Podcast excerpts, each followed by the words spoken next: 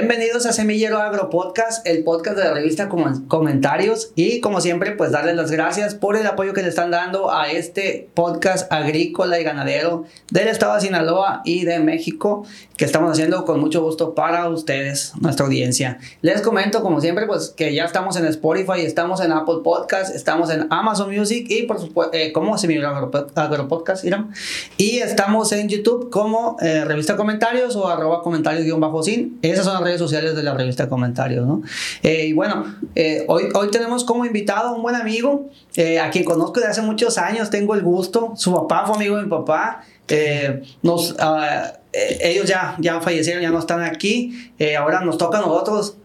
Cayo, bienvenido, es Pablo Hernández, es productor agrícola, es ganadero de la agrícola El Cayo. Así es. Marco, muchísimas gracias por la invitación. Te quiero decir que es un honor para mí estar aquí en tu programa. Soy fan tuyo de la revista, de los podcasts. Eh, y es un gran honor, créeme, estar aquí con ustedes.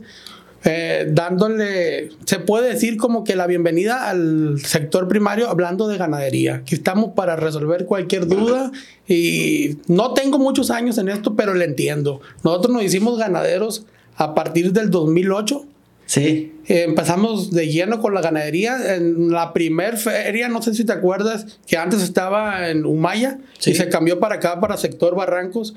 Ese fue nuestro primer evento como ganaderos y nos fue muy bien. Eh, las competencias nos han gustado mucho, nos llaman mucho la atención, nos apasiona el ganado y, tratamos de combinarlo lo mejor que se puede con, con la agricultura, que van muy agarrados de la mano. Agricultura y ganadería es muy parecido. Fíjate que definitivamente damos por inaugurado el tema ganadero contigo como invitado. Estuvo aquí Enrique Riveros, que también es un apasionado de la ganadería, pero no nos metimos de lleno al tema. Hablamos más de agricultura regenerativa.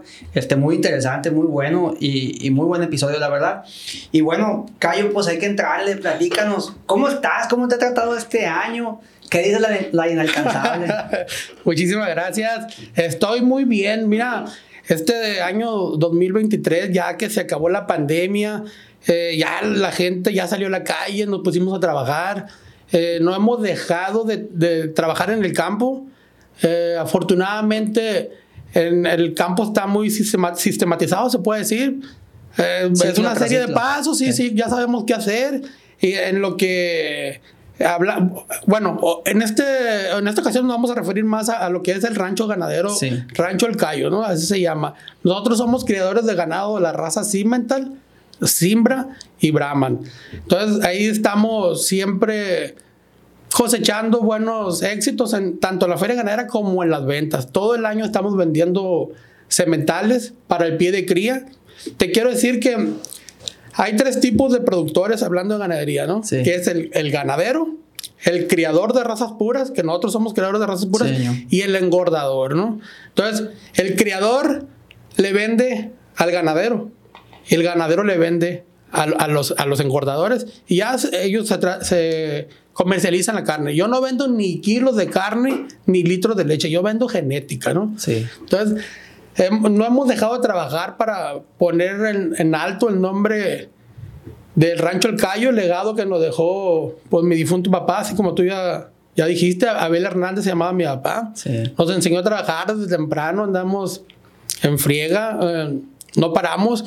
Y bendito Dios, la palabra rancho El Cayo ya está muy bien posicionada en, en Sinaloa, nos busca mucha gente de de, aquí mismo de Sinaloa y también de, otros estados. Ahora con las redes sociales que nos han hecho un favorzote, pues tenemos un poco más de alcance. Fíjate, a mí me ve mucha gente que vive en Estados Unidos. Sí. Y ve el contenido que subo a TikTok o al Face y llegan al rancho, oiga, yo quiero el, el, becerro, el becerro ese que, que, subió al TikTok. ¿Cuánto, ¿Cuánto vale? ¿Cuánto me lo da? Y, y mandan a sus, a sus papás, a sus hermanos. De Estados Unidos. De Estados Unidos vendo mucho. Somos exportadores de genética, entonces. Bueno, bueno, gente que se fue a trabajar a Estados Unidos y le manda dinero aquí a la familia. que tienen los ranchos aquí en México. Que tienen los ranchos aquí en México. Ya. Entonces, eh, son mis principales clientes, fíjate, toda esa gente que manda las remesas y también yo, yo vendo mucho para la zona serrana. Todo lo que es Bairaguato, Cozalá, San Ignacio. Ahorita hemos vendido mucho para el lado de Sanalona, para Tamazula, para allá. Eh, mi ganado es de, es de carne. todos los días estamos eh, tratando de hacer cosas nuevas, mejorando. Eh, usamos la, la, mejor genética posible que hay en el mercado para seguir, uh, pues se puede decir, triunfando, haciendo bien las cosas.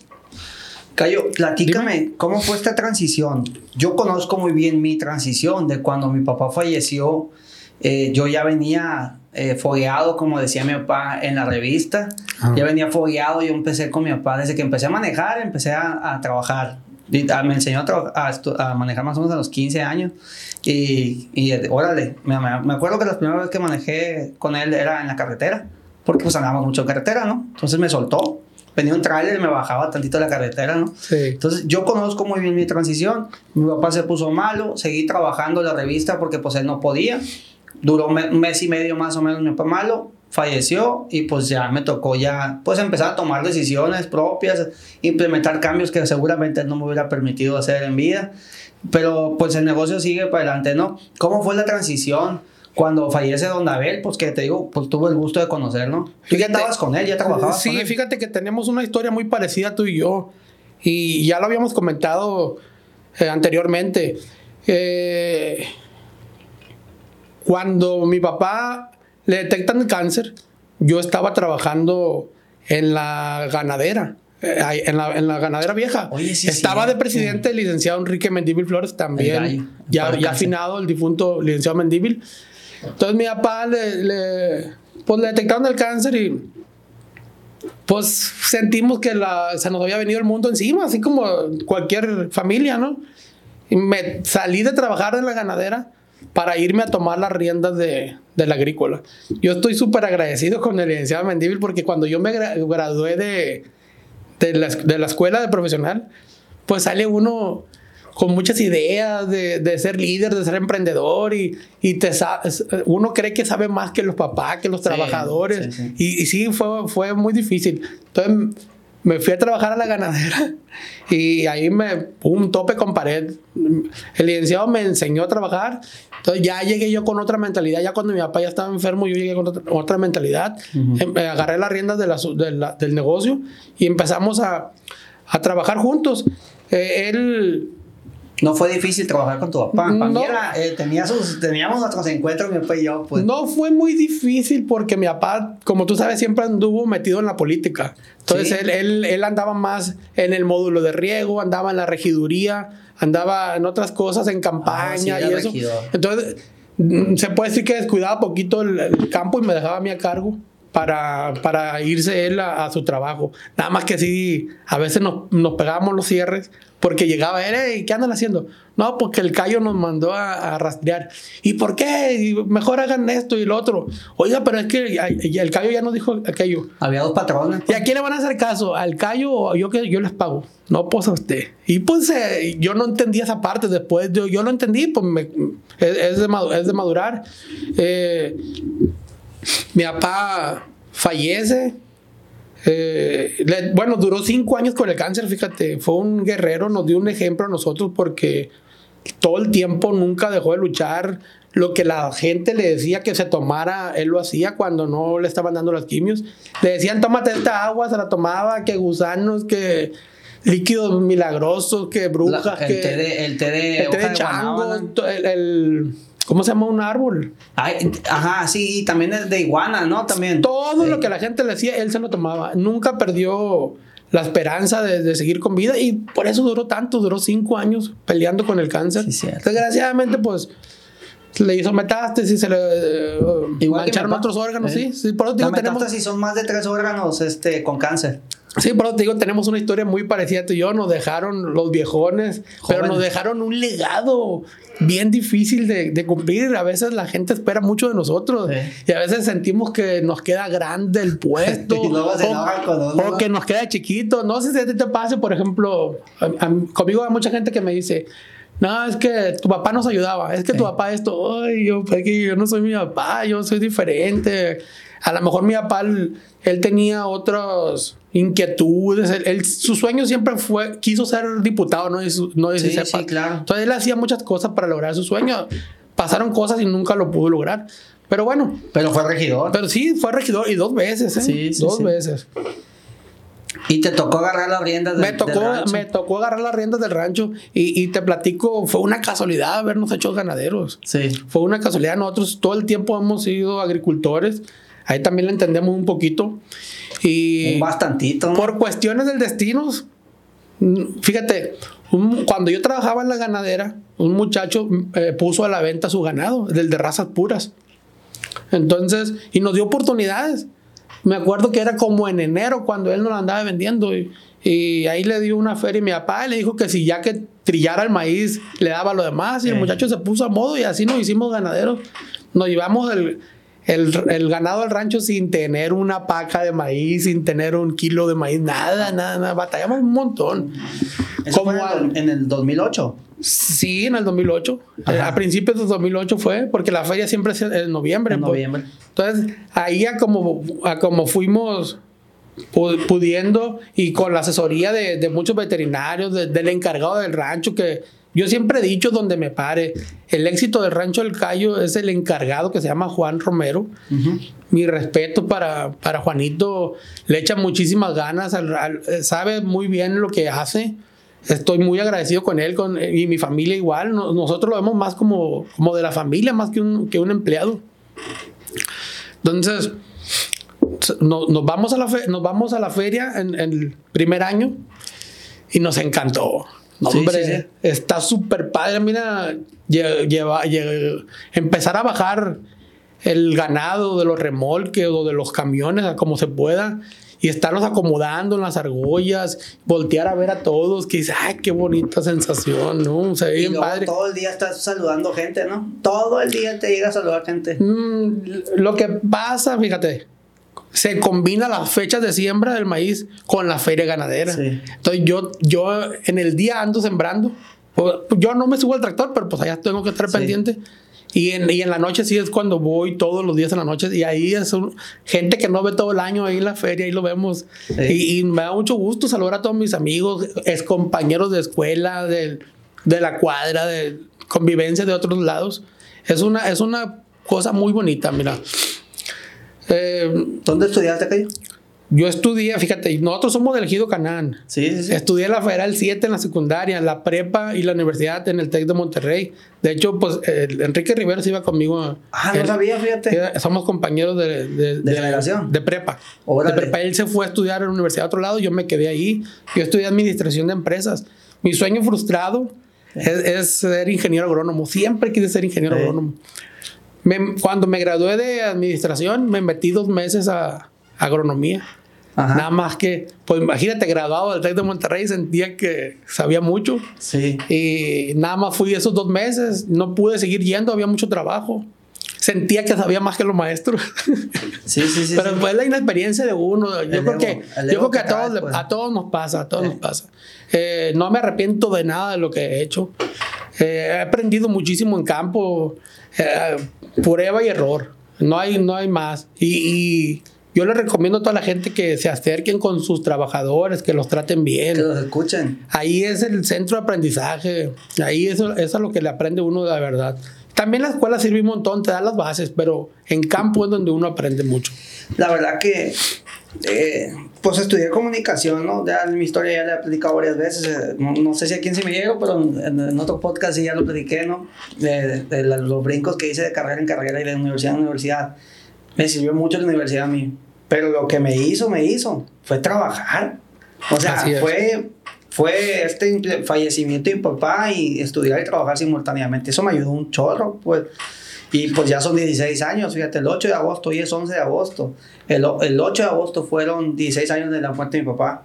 Parece mentira, ¿no? Es un montón de tiempo. Fíjate, qué curioso que dices eso, Marco, porque yo, cuando, te repito, cuando me gradué de la escuela, yo, no, yo nunca me hice en el campo, en el sol. Yo quería estar en una oficinita con el aire a gusto. Eh. Y ahorita no cambio por nada el campo, ¿verdad? Es lo más bonito del mundo trabajar entre los corrales, meterse y llenarse de estiércol y que le hace que la mujer se enoje, que uno lave solo, de madrugar, ver, ver, ver, sí, ver los amaneceres, los atardeceres, porque nosotros tenemos horario de entrada, pero no tenemos horario de salida. Mira, si quieres entrar un poquito, Sí. vamos a entrar un poquito más en el tema ya. ¿Qué, qué es, lo, qué es lo que hacemos nosotros?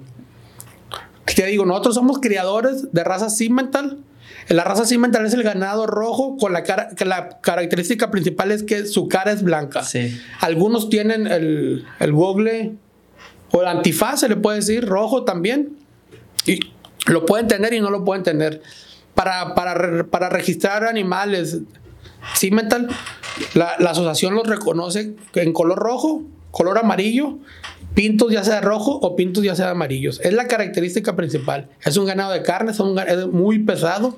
Hay toros de una tonelada, una tonelada 200, una tonelada 200. Eh, tenemos raza Brahman, que, que la raza Brahman pues es, es uno del ganado cebú. El la característica del ganado cebú es que todos tienen las orejas largas, tienen la jiba, Sí. eh, cabeza larga, y algunos son con caja muy grande, unos son delgados, otros son más, más gorditos, pero la característica es orejas y, y la jiba. Ese es el ganado cebú. En Sinaloa se ocupa mucho el ganado cebú porque el cebú aporta la resistencia, aporta la adaptabilidad, porque es un ganado específicamente para lugares muy cálidos. Rusticón, pues. Sí, Rusticón. rústico. Si es un ganado muy mantenido, donde sea lo puedes, lo puedes tener, lo puedes mantener. Y también tenemos el ganado Simbra, que el ganado Simbra es la cruza del Cimental con el Brahman. Ok. 5 octavos Cimental y 3 octavos Brahman. Más, el Cimental es europeo y el, y el, el Brahman es un ganado tejano. Eh, ahí lo hicieron, eh, lo hicieron en, en Estados Unidos. Entonces, aquí en Sinaloa se requiere forzosamente el ganado cebú. Antes decían que ya estaba de, que ya había pasado de moda, que ya nadie lo quería. Y mucha gente empezó a comprar ganado europeo. ¿Y qué están haciendo? Que están volviendo a meter el ganado cebú. Aquí se ocupa por el calor, por la zona, la geografía, que a veces tienen que caminar grandes distancias para, para comer, para tomar agua. Entonces es muy importante el, el ganado cebú aquí en Sinaloa. Eh, nosotros, te digo, combinamos la agricultura. ¿En qué forma? Con, con la ganadería. Cuando terminamos de trillar, hacemos pacas. Y no, y no levantamos toda, toda la pastura, dejamos poquita Sí. para después que ellos mismas coman o para que se, se incorpora a, a la tierra. Ajá. Ok, hacemos, hacemos pacas. Siempre guardo más o menos como unas 50 toneladas de maíz de lo que cosechamos nosotros mismos En grano. en grano para, Ok. para estárselo moliendo. Entonces te- nos sirve mucho para abaratar los costos de producción. Entonces ya hago mis pacas y guardo mi maíz. Ahí, ahí estoy usándolo en dos formas, ¿no? Sí. Ok. Se vienen las lluvias. Empieza a salir el pasto silvestre, el que nace con las lluvias. A veces hay chance, pastoreamos, a veces que no llueve nada, se viene el ciclo agrícola y tenemos que empezar a preparar los terrenos y no, no se pastoreó el ganado, Ok. que es donde afecta mucho el bolsillo. Sí, cuesta, pues. Porque nada, cuando empieza a salir a pastorearse, uff, descanso.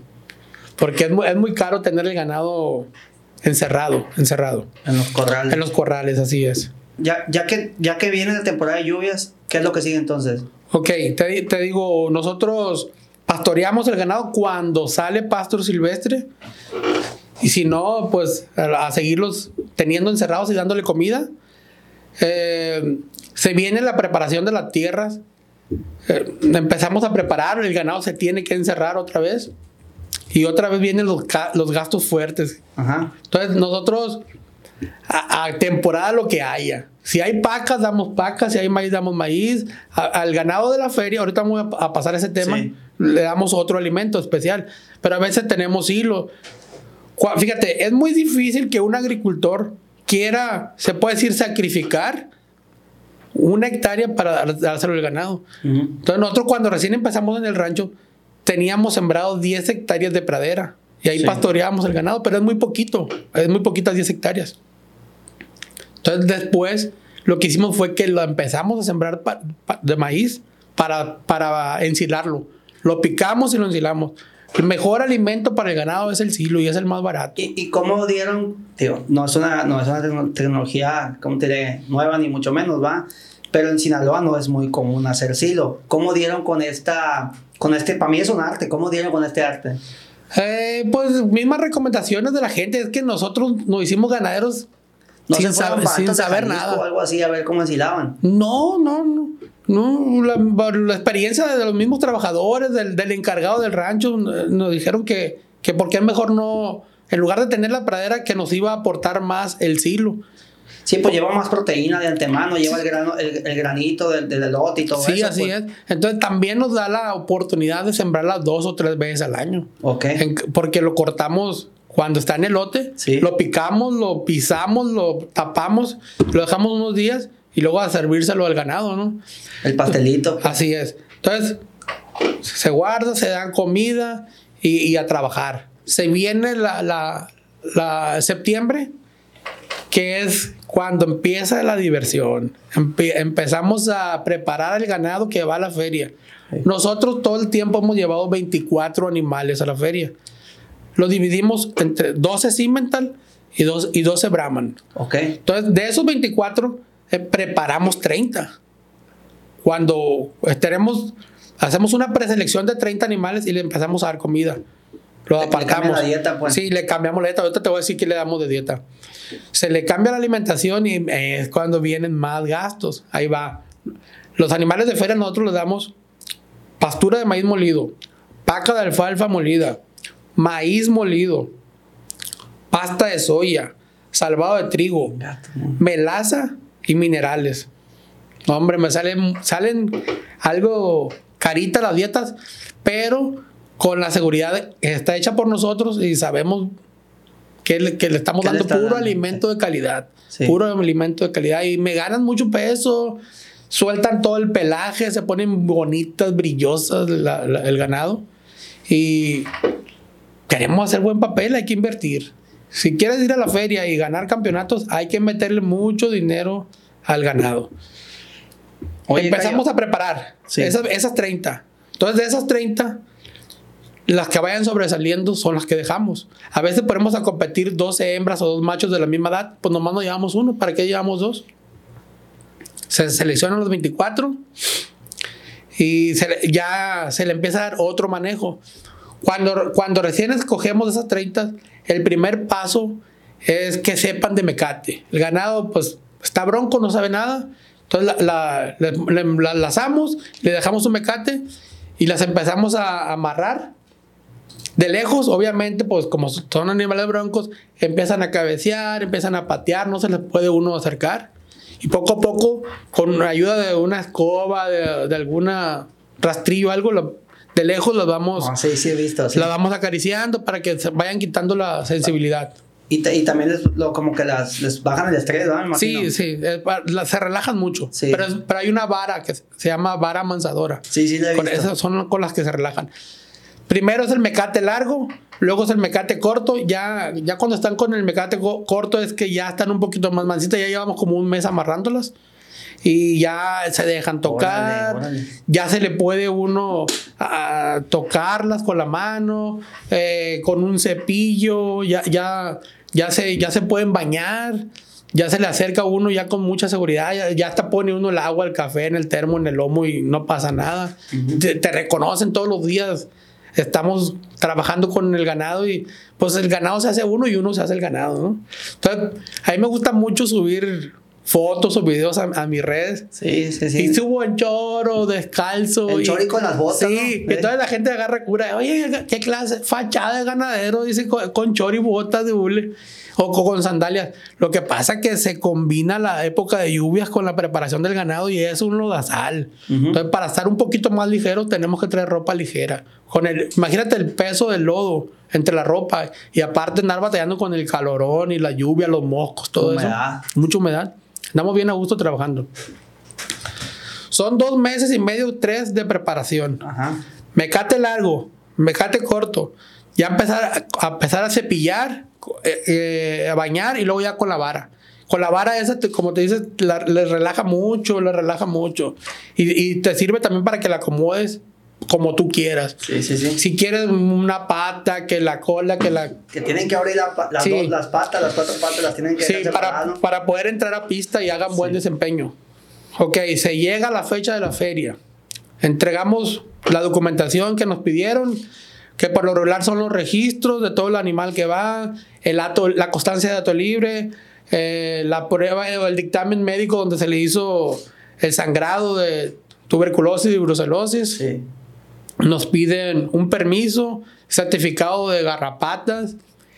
eh, y llenar la solicitud, una solicitud, un formato que nos dan ahí en razas puras para ir a la feria. Ya lo hacemos, llegamos a la feria. Que pues nosotros siempre estamos, llegas a la feria, está la vaca de fierro y a la derecha rumbo al palenque. Ahí siempre está el rancho El Cayo, a la orden, cualquier hora. Se llegan los días de los concursos. Hay programación, ¿no? Programan tal día van a concursar el Simen, tal tal día el Brahman, el Suizo, el Simbra, las razas que se presenten. Escogemos los jueces. De hecho, acaba de ser el miércoles, el pasado miércoles fue la primer junta para ver ya temas de feria. Se, se vieron qué ganaderías van a participar y con cuántos animales y de qué raza vamos a ir cada uno. El juez, ¿qué es lo que califica? El juez entre el ganado, básicamente son tres cosas. Número uno, lo más importante, la genética. Que el animal que esté participando en la pista, que cumpla con el prototipo de la raza. Si tiene que ser cabezón, que esté cabezón. Si tiene que ser, no sé, de peluche, que si tiene que ser de orejón, que, se- que cumpla con los colores, todo el prototipo de la raza, la genética, el pedigrí, que todos, todos tienen que ser puros. Sí. Número dos, el manejo. ¿Qué es el manejo? Eso que amarrar, que esté mansito, que, el, que la vaca o el toro se deje cabrestear con el vaquero y lo acomode, que le dé vueltas, eh. que no ponga en peligro la integridad física de nadie, ni de ellos, ni del juez, ni de los, ni de la gente que asiste a ver los concursos. Y número tres, a nosotros nos dan unos tabuladores Sí. que para tal edad, en meses, ¿cuánto debe pesar? Mínimo y máximo. Entonces deben de estar en esa línea. Por ejemplo, si pesa, si tiene ocho meses, mínimo tantos kilos, máximo tantos kilos. No salirse de ese rango. Órale. Entonces, le repito, el juez que califica en un concurso, la genética, perdón, el manejo y pesos y tamaños. Ok. Entonces, a nosotros nos ha ido muy bien porque todo el año estamos trabajando, todo el año el ganado está presentable. Si ahorita vamos al rancho, mm, ven a ver que está muy, está bonito, está gordo, porque gana, te- que- te- creemos que ganado gordo está bonito, es la, es la creencia de todos Sí. pero también les afecta la obesidad. A- más a las hembras les baja mucho el porcentaje de fertilidad. Igual- y, a los machos igual, ¿no? Entonces, por eso hay rangos. Sí. Hay, que, hay que ir más o menos en la media siempre. No nos cuesta tanto trabajo poner un animal en forma para feria, porque todo el año está trabajado. Todo el año se le está dando alimento de calidad y todo el año se están haciendo manejos. El manejo es que vacunar, que ponerle aretes, desparasitar, vitaminar. Siempre tratamos de usar productos de calidad, hacer eh, tratamientos preventivos, porque desgraciadamente el mexicano tenemos la costumbre de poner nada más correctivos, ya cuando traes el problema bien encima. Entonces hay, hay muchas, muchas enfermedades se pueden evitar. Ya ves que hay un dicho que dicen que el 99 puntos de los problemas se pueden evitar o, o los agarra uno por metiche o por... Sí, tienes que ser preventivo. pues. Hay que, hay que ser preventivo igual, un carro, si no le hacen los servicios se te va a descomponer Para por, eso son los servicios. por más bueno que sea. Ya ves que los servicios son si cumples el kilometraje fulano o el tiempo establecido. Exactamente. Aunque no cumplas el kilometraje, pues, porque son servicios preventivos, ¿no? El en la salud debe ser igual, por eso uno se supone que se debe hacer estudios de Ah. perdida cada año. Así es, así es. Mira, por ejemplo, ahorita nosotros en el rancho estamos limpiando todos los corrales. Estamos sacando todo el estiércol y, se lo estamos incorporando a, lo- a los terrenos más malos. Ok. Que es como un mejorador de suelo. El estiércol no es fertilizante. Muchas personas creemos que echándole cagada de vaca va a dar unos maizales, unos tomatones. No, nada más el- eh, mejora el suelo. Sí, sí, sí. Mejora el suelo nada más. Y ¿no? tenemos problemas de, de, de- ¿cómo se llama? Erosión del suelo bien, fuerte por la agricultura Sí, extensiva que así hacemos, es. pues.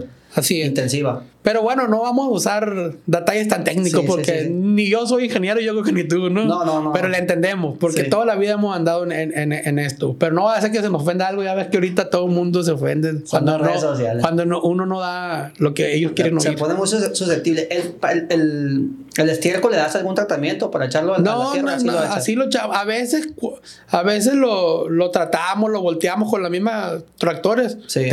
Con el cargador frontal, pues se le está moviendo, se le echa agua. Pero ahorita es directo. Es que yo, yo tenía la mala costumbre de cuando se viene la época de lluvias, empezar a limpiar los corrales. Sí. Y este año le cambié. Ahorita que no ha llovido, los ando limpiando. Y está seco, se trabaja más a gusto. No ando batallando con el lodo. eh, me está rindiendo mucho el trabajo. Ya casi acabamos de limpiar los corrales. Y otros años no me rinde porque es pura agua, el lodo. Pues y es- eres administrador, tú haces números de cada trabajo que haces, Sí, ¿no? sí, Me sí. imagino. Sí, sí. Mira, mira, nosotros nos, nos, bueno, no me ni me has preguntado, pero yo quiero, yo quiero, Es que tengo varias preguntas, pero yo quiero decir, hablar. yo quiero decir, más o menos, por ejemplo, nos- nuestros costos de producción por Sí. animal, más o menos unos, por ejemplo, nosotros tenemos dos reglas en el rancho, hablando de, de vender animales. Número uno es que yo no vendo ningún becerro macho menos de 15 meses. ¿Por qué? ¿Por qué? Porque a los 15 meses ya se le puede hacer la prueba de fertilidad, ya, ya le sale algo. Lo, lo vendemos con su prueba de fertilidad, con su registro y su certificado Ya de sabes lo que estás vendiendo, Sí. pues. ¿Por qué? Porque antes la, mucha- muchos ganaderos creen que si lo compran muy chiquito le va a salir más barato. Eh. O, y salen con que es que para que se adapte al rancho. Oiga, es que me lo quiere llevar para arriba y para que se vaya haciendo el rancho. Y está bien. Pero resulta que vendíamos un becerrito de, por decir, 8 meses, 10 meses. Y como al año, oiga, el becerro que me vendió no sirve. Eh. ¿Por qué? Pues pisa el ganado y, y no la preña. No, qué raro, oiga, pues. Pero, ¿cómo me defiendo si lo vendí chiquito? Sí, sí, a esa edad que lo vendí yo no producía semen todavía. Claro. No sé qué le vendí. Entonces vamos al rancho, porque a todos los clientes hay que atenderlos. Nosotros, todos los clientes son clientes de dos, tres veces, cinco veces. No tenemos clientes de una sola vez. Todo el que me compra un becerro me vuelve a comprar otro, porque les gusta lo que le vendemos.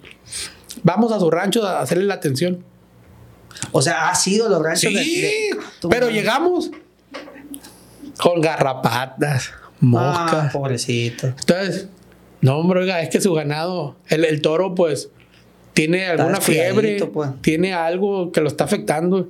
Oiga, no, y le sacamos sangre.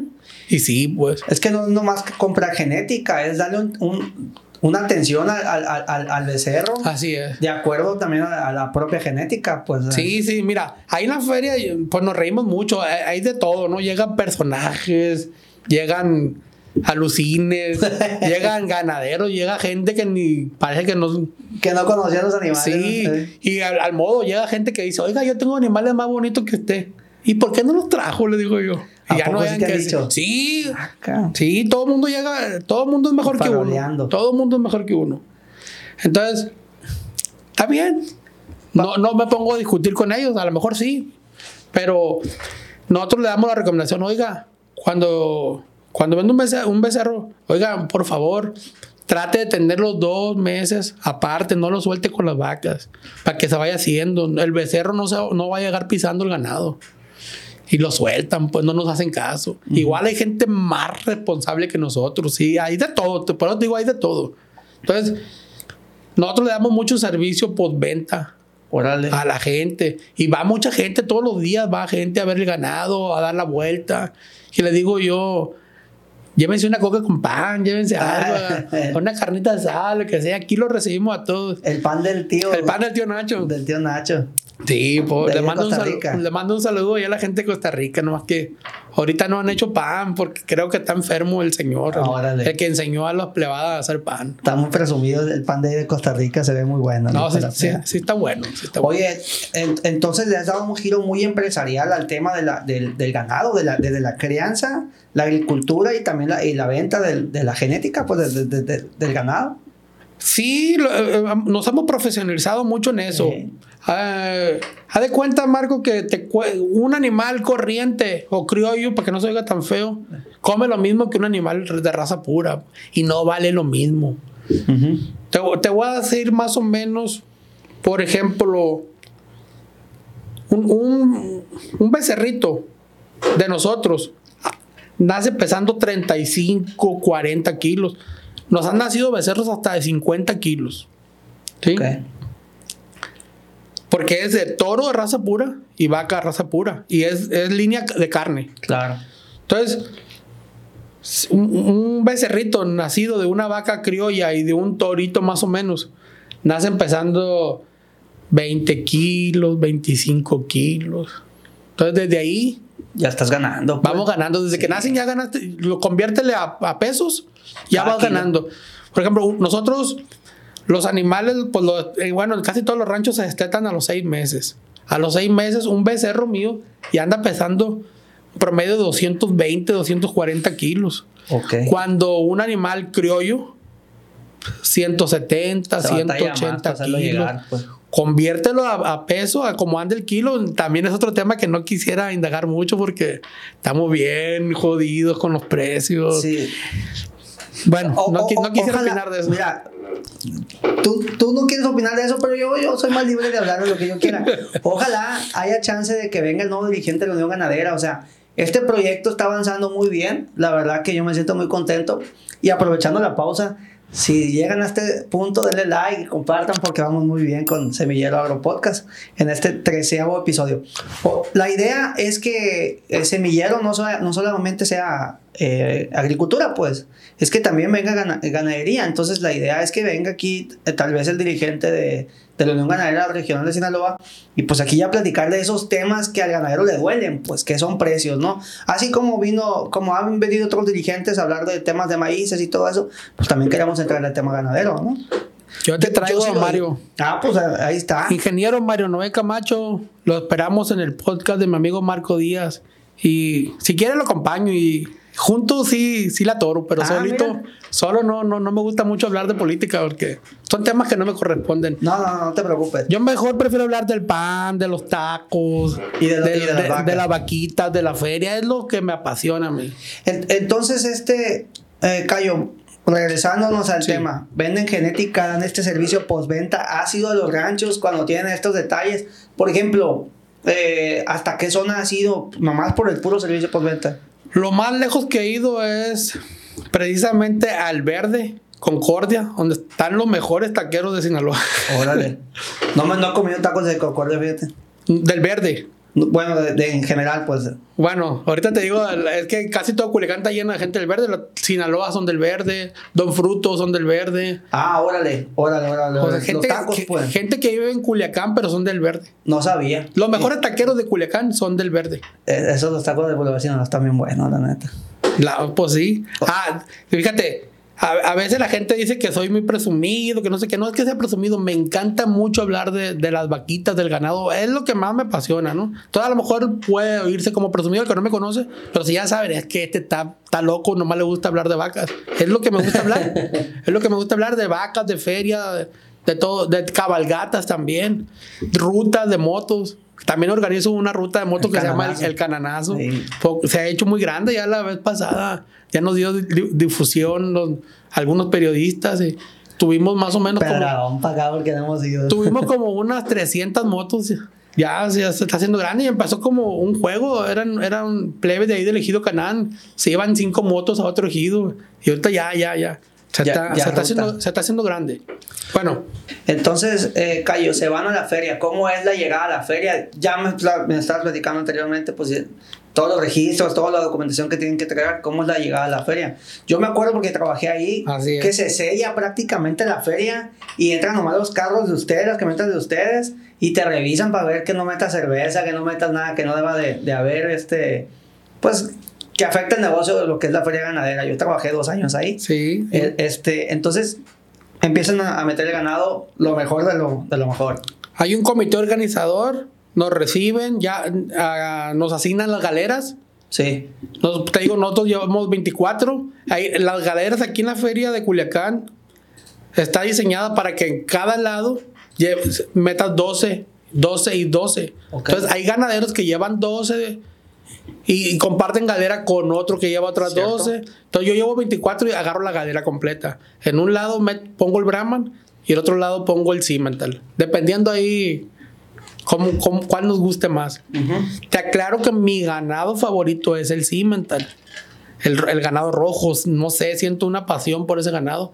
Pero cuando empezamos a meterle Brahman dije, ay, también me gusta. Ey. También me gusta mucho. Los dos me gustan. Está 50 y 50. Pero me llama más la atención el, el, el Cimental. Empezaste la cruza, según yo, con para hacer el Simbra como en el 2018, ¿ah? Mm, 17. Fue antes. Nos- nosotros nada más teníamos, teníamos Cimental Ey. y poquito Simbra. Con el señor ese que te digo que le fió el ganado a mi papá. Ujú. Se nos acabó el Simbra porque es el ganado que más se vende en Sinaloa. Porque trae la rusticidad del Brahman y trae la carne del, del Cimental. Entonces, hubo un tiempo que nos quedamos sin Simbra, ni una vaca Órale. Simbra. Cuando había pollos, que ya no hay, conseguimos una carta. Y de, creo que era un apoyo de 15 vaquillas. Y la- le hicimos válida la carta con el señor Sergio Paredes. Ah, No, ahí- vecino tuyo. Ahí empezamos con el, con el acto de Brahman. Metimos Brahman. Compramos 15, 15 vacas, 15 vaquillas Brahman. Nomás que hicimos mal las cosas. Te voy a decir por qué. Porque le empezamos a meter cimental. Y salían media sangre. Los machos lo teníamos que vender para el abasto. Y las hembras sí nos las registraban como Fundación 1. Ajá. A esa mitad Cimental, mitad Brahman, eh, se le llama F1. Sí. Entonces esa todavía hay que meterle otro toro. Eh, para donde quieras agarrar, si quieres agarrar. Bueno, eh, en caso de Simbra, pues tenías que meterle un toro Cimental puro. O un. Sí, un Cimental puro. Ya después un tres cuartos de, Cimental con Brahman. Eh, perdimos mucho, perdimos mucho tiempo. Hasta que dijimos, "Ah, al Brahman le vamos a meter Brahman, al Cimental, Cimental y al Simbra, Simbra. ¿Para qué andamos inventando? Ok. ¿Para qué andamos? in- Sí, nos fuimos como tres años para atrás con esos experimentos. Entonces ya empezamos Cimental, Simbra y Brahman, Cimental, Simbra y Brahman. Teníamos, seguimos con poquito Simbra. Tenemos muy poquito Simbra, pero el que está está bueno. Sí. Como es el que más se vende, pues también por eso se- siempre se acaba. Por ejemplo, ahorita no tenemos ni un toro en venta. Todo se ha vendido. El que se va poniendo, lo vamos vendiendo. Entonces, estamos muy bien posicionados. Nos sirve mucho que estemos cerca de Culiacán también. Porque llega mucha gente a la, a la ganadera. Oiga, ando buscando un toro, tal raza. Ah, pues mira, aquí en Costa Rica hay un rancho. Y la gente, pues ahí, ahí llega. Sí. Entonces, yo tengo, tengo la, las visitas de la gente que llega a la, fe- a la feria ahí preguntando y tengo las vistas del TikTok y del Face, que es mi principal Publicidad. publicidad. Tanto así ha llegado. Fíjate. Sí, sí, ven- vendemos porque se hizo un famoso un video por un toro, una vaca o algo y a la gente le gusta. Y no, no, no sé si te acuerdes, el año pasado en la feria nos hicimos muy famosos, mi stand fue el más visitado. Sí. Porque teníamos a la Cristina, la vaquita besucona. Sí, sí, sí, sí, Uy, sí, qué sí. cosa tan hermosa. Nos trajo muchas satisfacciones. Esa, esa Cristina trae la farándula en la sangre. ¿eh? Ujú. Cuando tú estabas en la feria, que ahí, ahí cubrías la parte esa de publicidad y todo eso, Comunicación. de comunicación, perdón, no- nos parió una vaca. Nos parió una vaca. En el Y- anillo. Sí, en el Ah, anillo. Entonces se hizo una transmisión en vivo, creo que tú la transmitiste o gente de tu equipo. Sí. Hicimos una dinámica. Ah, sí, sí. Que si cómo le querían que le pusiéramos a la, a la, a la becerrita. Le pusi- como era el día de Santa Cecilia, la gente decidió por las redes que le pusiéramos Cecilia. Entonces Cecilia es la mamá de Cristina. O sea, trae la farándula en la sangre. Que se cubrió el, se, se cubrió el evento cuando parió. Sí, sí, sí, sí. Y ahora le tocó por cuestiones de- del destino. Ahora se hizo famosa la nieta, pues, de esa vaca que parió. La genética. Ahora, ahora es la, es la nieta. Entonces, resulta que estaban, estaban haciéndome una entrevista porque la feria pasada ganamos nueve premios de 10 en la raza Cimental. Sí. Me estaban entrevistando ahí que si, pues, cómo le había hecho, qué premios gané, todo eso. Cuando de repente un trabajador aparece atrás de mí y la, y la vaquita le está dando un beso. Entonces los reporteros vieron que la, la vaquita besucona y le tomaron fotos y, se- y se hizo muy se hizo muy famosa la, la, Aquí- que- la aquí Cristina. Mi, mi, carnal Irán le va a poner abajo la foto. Ahí la están viendo en el La teléfono. vaquita, la, la Cristina Besucona. Sí, de hecho en TikTok hace poco también grabé un video donde ¿qué ha sido de la Cristina? Y, ¿Y, qué ha sido de la Cristina? Pues ya la estamos empezando a preparar para la feria también. Ah, ¿va a estar ahí? Sí, la vamos a llevar, va con la venganza de la fama todavía. Órale, a seguir farandoleando. A pues. seguir con las farándulas. Nos ha traído muchas satisfacciones, Cristina. Y hay gente que todavía me pregunta, oiga, y la Cristina, y, la, y todavía da besos. Y le digo, ya no da besos porque la tuvimos que soltar. Ya no está amarrada, ya no está con la vaca. Anda suelta, pues es otra. a. No la van a conocer, pero va a ir diferente, pues. Le estamos dando ya comida aparte y ya, ya todavía, no, todavía no la amarramos, todavía no saben. Y, y normalmente mm, vendes el ganado, Hembras no vendo. no vendes hembras. Hembras no vendo, vendo nada más los machos. Mm.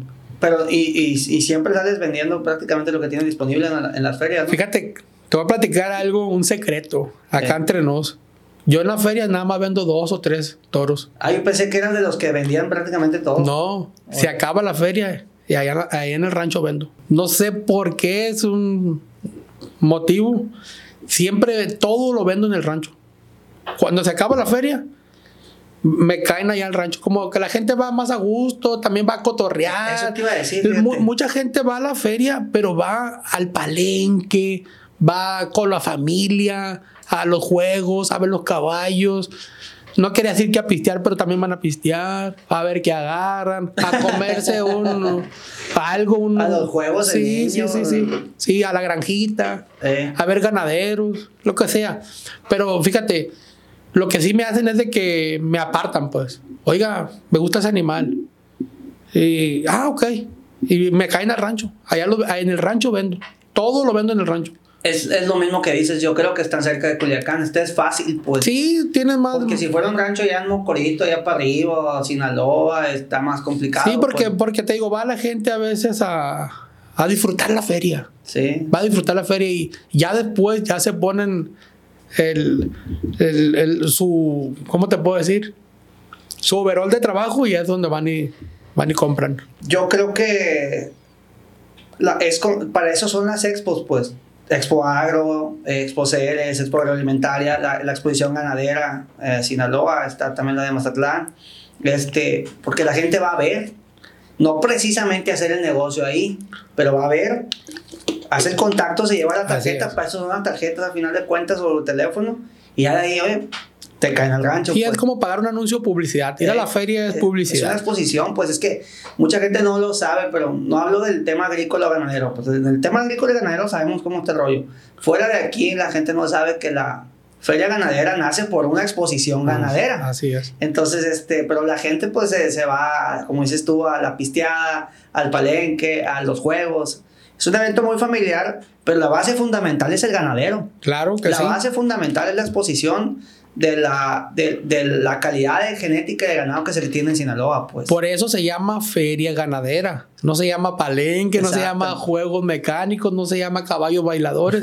es que agarro cura porque te digo, ya tengo varios añitos yendo a la feria. Sí. Y siempre nos toca que lo- los juegueros dicen que la gente paga un boleto por ir a los juegos. Ey. Los del palenque dicen que la gente paga un boleto porque van al palenque. Ey. Los caballos bailadores o los charros, que porque van a ver los charros. Eh, al final de cuentas es un conjunto. Claro. La feria es un conjunto, la hacemos todos, pero el actor principal es el ganado. Es el ganado. De hecho, se celebra hasta el Día del Ganadero. hasta el día del de ganadero, ganadera. Y, y qué padre que, que tenemos ese espacio Esa para mostrar nuestra genética, para mostrar lo que estamos haciendo.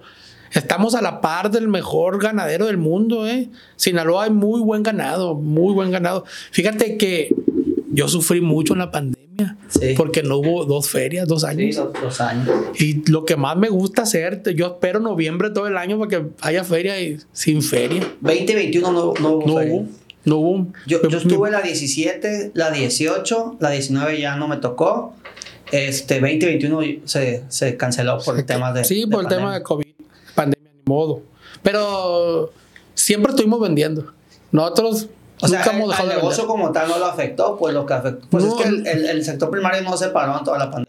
Sí, pero Fue lo que sostuvo el- la economía del país, aunque hoy en día no lo quiere reconocer. nosotros somos ferieros, pues. Fíjate, me tocó a mí ir a una feria internacional en Guadalajara. Me vine llorando porque no gané ni un premio. Te fuiste como expositor y no Sí. ganaste nada. Fuimos dos expositores de Sinaloa. Rancho El Cayo iba representando la raza Cimental y Rancho El Potrero de mi amigo Wilfrido Bejarano Ah, sí, sí. iba con Simbra. Sí. Y los dos, la Unión Ganadera, el ingeniero Faustino nos prestó el tráiler, nosotros nada más pagamos el diésel. No- la verdad nos, nos salió bien barato, pues con el apoyo del ingeniero. Sí. Eh, nos fuimos los dos representando a Sinaloa. A él le fue un poquito mejor que a mí. Él, él sí ganó algún premio. No me acuerdo qué premio ganó, pero sí ganó. A ver Pero- si viene, viene para acá, no es muy platicador, pero, pero es camarada. Ah, también viene. O- ojalá compa, se mi compa Bejarano también, también viene. Ya. Pero cuando aquí la vaquilla estaba en 35 mil pesos, yo allá las vendí en 75 mil pesos cada una.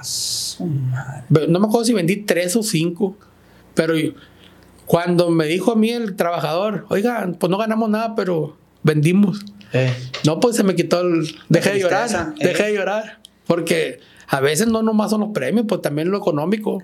Sí, hay que sí, premiar. sí, pues. Como que antes yo me, me preocupaba mucho por ganar premios. Ahorita yo hay que vender. El negocio, Tenemos que el vender. negocio es negocio, pues. es, es negocio. Y no gané nada, pero vendí bien. Entonces hubo otro, otro concurso internacional aquí en el 2018 donde me vengué, ya en casa, te quedé campeón internacional. Poner en, ponerme al tú por tú con los mejores creadores de México, para mí ha sido lo mejor que me ha pasado. Eso fue durante la exposición Sí, ganadera, ¿no? sí, Pues hubo- se dedicó a sí. Simbra, Cimental y, Sí, un- hubo y una, sí, un nacion- internacional de Cimental Simbra fue. Sí, me acuerdo. Entonces vino la Universidad de Nuevo León, Sí, son mis ídolos. El dirigente de la Asociación Sí, Nacional. el ingeniero Gumaro, vinieron unos michoacanos que vinieron vendiendo Sí, todo sí, de sí. 300 mil pesos y que hicieron el negocio de la vida también. O sea, nosotros les ganamos a esa gente. No, Sí, me. Nos pusimos al tú por tú y se, se llevaron una sorpresa porque yo no era nadie a nivel nacional, no sonaba. Pues a partir de ahí ya ganamos un respeto. Ya la gente, ah, en Sinaloa está el Rancho El Cayo, tiene buena genética. Mira, Marco, yo a veces me enojo con mis compañeros ganaderos porque el sinaloense es muy lucido, ¿no? Sí. Y, a, y a veces somos malinchistas. ¿Por qué? Porque a ve- se van a, a otros estados a comprar toros bien caros, vacas bien caras. Habiendo aquí. Habiendo aquí Calidad. que ya está aclimatizado, adaptado, ya está en la zona, aquí ya, ya, ya están aquí. Entonces, para, para mucha gente tiene mayor peso decir, ah, fui y compré un toro a Chiapas, fui y compré un toro a Veracruz, a Nuevo León, a Jalisco, que le compré uno aquí a, a- por Cayo. ejemplo, a Paredes, Eh. al Cayo, a Bejarano, a Manolo Urquijo, que para mí es de los mejores criadores de, de ganado. Entonces, cre- nos- todos los criadores de razas puras le compramos el semen a los mismos distribuidores. Por ejemplo, yo, tengo, yo manejo dos razas, ¿no? Líderes, Cimental y Brahman. El mejor rancho del mundo de Brahman está en Texas. No sé si lo has oído, Hodgkin le dicen, JDH Hodgkin. Venden el, venden el mejor, el mejor Brahman. Entonces tienen un distribuidor en México, en Veracruz. Todos le compramos a él. Todos. Yo tengo hermanos de toros campeones nacionales que pues no vale lo mismo porque aquel es de Veracruz o de Chiapas o de Fulanito Estado. Y mejor van y lo compran allá, llegan y se les muere, se les enferman. Después van y me lo compran a mí. No Pero ya que gastaron una fortuna. Entonces, te digo, somos, somos, somos como, como malinchistas. J de Ho- Hodgins. Hodgins se escribe. Con H. Hodgins. Aquí lo estoy viendo. Y, y el que distribuidor se llama Rancho Chapopote, Hot, Hodgins. que es el mejor criador de Brahman en México. Pues yo tengo, de esas líneas son las que manejamos. Fíjate que justamente dentro de las preguntas que tengo es por qué, elegí, por qué eligieron esas razas. Esa, esa elección la hicieron ya. Estaba en vida tu papá, ¿verdad? La- el primero el Cimental Simbra por la oportunidad. De que salió la oferta, de que nos lo fiaron y, y se, y se pudo hacer el negocio. Y el Brahman, por darle la resistencia también al ganado. Y, y porque se ocupa, como te dije al principio, es, es la raza que va a predominar siempre. Cualquier, cualquiera los cebús, pero a mí me gusta el Brahman. Se ocupa por la zona, por el calor, la geografía, la- la- los cerros. Se tiene que meter forzosamente el ganado cebú. Para el ganado aquí El europeo no la hace. Por eso no sé si has visto que hay Brangus, Sí. que hay Simbra, que hay Swiss Boo, Sí. que hay Charbray. O sea, todas esas razas tienen el, el cebú. El piquetito, pues. Ahorita anda muy de moda el, el Girolando cebú. Ajá. Eh, anda muy de moda, pues el Simbra. Eh, ahorita, pues acaba de ser la feria pasada y lo, va a ser la raza que más va a ver, el Simbra. Que es Cimental con Brahman, pues. Oye, lo curioso es que en el 2018 no, no había tanto Simbra, según yo recuerdo. Era como que. Como un parteaguas, ¿no? Para, para esta, esta cruza, Pues, esta raza. pues vinieron, ese año vinieron los a nivel nacional Sí. y se compró mucho ganado. Todos los rancheros que vinieron se Sí. fueron con los trailers, con los remolques vacíos. Todo se vendió. sí, me acuerdo. Fue un- Todo se un vendió. exitazo. Los únicos que no vendimos fuimos los de Sinaloa. La gente le compró a los de fuera, pues, que está bien. Que es lo que estabas está bien, hay, hay que renovar sangre, hay que renovar, hay que renovar genética. De hecho, yo hace poquito también compré ganado Cimental, pero también viene de otros estados, pero me lo, me lo vendió un ganadero aquí en Sinaloa. Pero ya estaba aquí hecho aquí a Sinaloa. Entonces acabo de comprar. Fíjate, nunca había comprado un toro. Ajá. Desde que empezamos el rancho, pura inseminación artificial. Ok. Yo, mm, y ahora compramos dos toros, por- pero no porque los ocupaba, sino porque no tenía nada que llevar a la feria. Y dije, después de dos años, feria, y no voy a tener toros, Eh, porque se, porque se venden, no es, que, no es que no los produzca, porque los vendo y no los puedo esconder, pues la gente lo, me los arrebata, el que se va poniendo lo vamos vendiendo. Bien vendido, mal vendido, pero se van. Pues al dinero hay que darle vuelta. Entonces, fíjate, compré un toro en Monterrey, Cimental. Eh, quedé campeón adulto y campeón de la raza con él. Ajá. Compré un toro Brahman de Chiapas.